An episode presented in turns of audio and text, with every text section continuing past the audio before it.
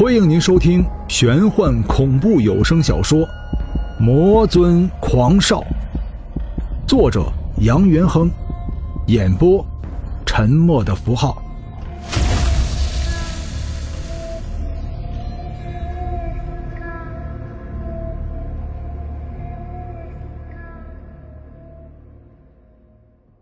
第七十二章，坐在血池中的。又哪里是秀秀？这不明显就是守候在冥界鬼门关门口的守灵犬吗？身上长满了千万只眼睛。他们说，只要被他的眼睛看到，就会变成铺设冥府的石头。自己见过他，可是却没有变成石头。这。就是他的本体吗？你还爱他吗？刑天追问道。杨元亨陷入了沉默。秀秀既然是冥府守灵犬，那么他肯定就不是修罗。既然不是修罗，那么也就不是五千多年以前为了自己力挡诸神的修罗王。自己还能爱他吗？杨元亨不知道，他只知道宁可天下人负我，也不能我负天下人，除非背叛。可是，眼前这个冥府守灵犬并没有负自己。元亨忽然明白了自己和两位兄弟为什么没有变成石头，因为这只远古猛兽也有情，他对杨元亨。友情。思绪之间，杨元亨又像是来到了那个噩梦的边缘。白冰银白色的尾巴充满了天际，天空之上挂着一只红色的眼睛。是不是说，每个出现在自己身边的女子都有不一般的背景？是不是说，白冰也是阴阳界？战神刑天的使者，心里想着，杨元亨就说了出来：“那么白冰呢？他难道也是你的使者？” 刑天大笑道：“上古魔神，远古第一生灵，果然不同凡响。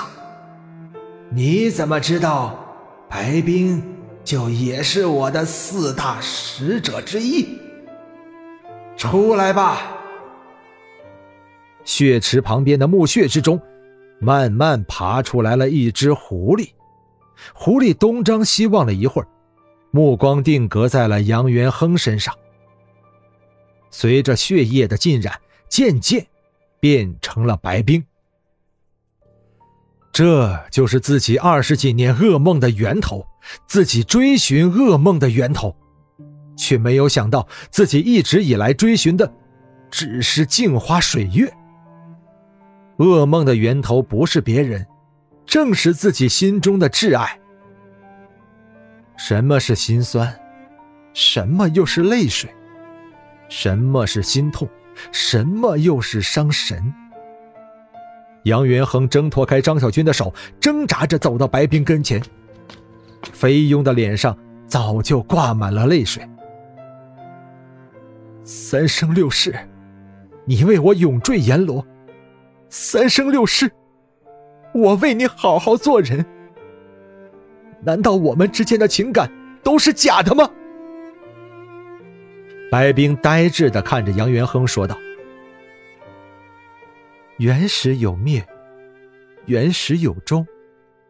我们所经历的一切，都是真的。我没有骗过你。呵呵，杨元亨冷笑道：“你没有骗我，现在算什么？”白冰道：“我是拥有万年道行的九尾天狐，对于狐狸而言，一条尾巴就是一次生命。”可以说我拥有九条生命，但是五千年前，我为了你遵守了一个承诺，我愿为你堕入阎罗地府，上天对狐族而言是公平的，有九次生命，就有与生命相克的事情存在。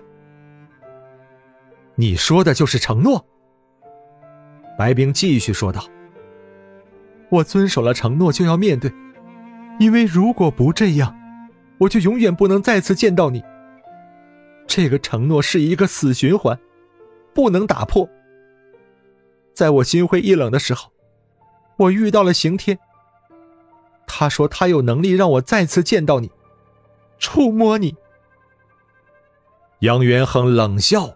变成了苦笑，呵呵呵呵呵呵所以，你就做了他的四大使者。似乎又想起了什么，杨元亨追问道：“你出现在我的梦境，怎么解释？你轮回转世，灵石未开，我只能用这种方法刺激你强大。只有你强大了。”才能真正想起我来。杨元亨握住白冰的手，将手托上自己的脸庞。我不怪你。数千次梦中惊醒，只为眼前这个女子，她就在自己眼前，感受着那双手的抚摸。杨元亨泪如雨下。杨元亨紧紧抱住白冰，血池翻滚。静卧在里面的冥府守灵犬忽然挣开了束缚，腾空而起，飞一般的出现在杨元亨身边。杨元亨没有犹豫，一只手搭在冥府守灵犬满是眼睛的脸上，柔情道：“不管你是什么模样，你总算是对我不薄。对你做什么事情，都是应该的。”冥府守灵犬呜呜的叫了两声，化成了秀秀，紧紧抱住了杨元亨。就在这时，张小军与钟馗忽然惊叫了起来：“太阴之眼！”杨元亨将两女子推到身后，循声望去，血池之中，不知何时出现了一只眼睛，血红色的眼睛散发着妖异的红光。刑天手握石斧，冷笑道：“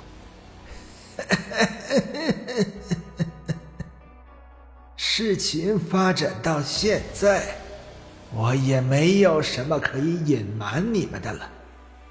这里就是我重新修筑的冥界，万事俱备，只差你们三人。”修筑冥府最重要的就是一脉相承。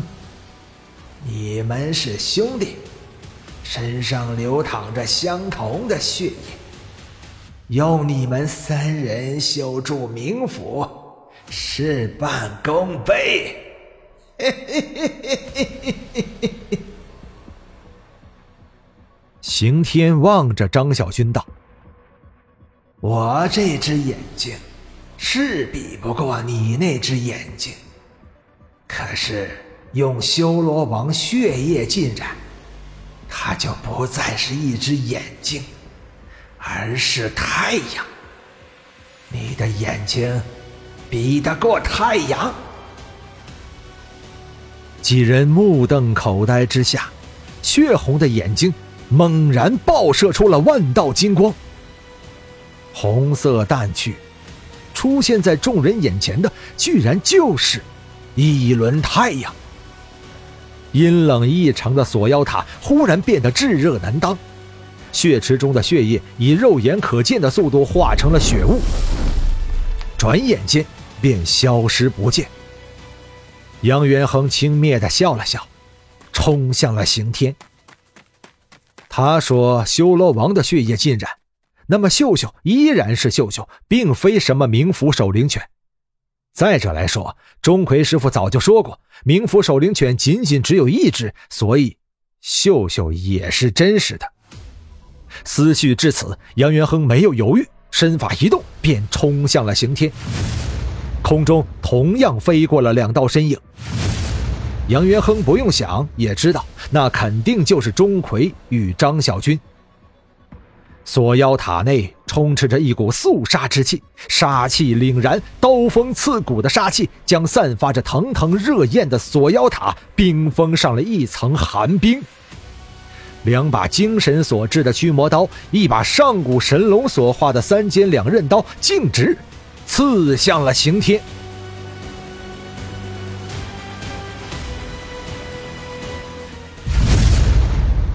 本章播讲完毕，感谢您的收听。如果您喜欢的话，欢迎您收藏、订阅。精彩，下集继续。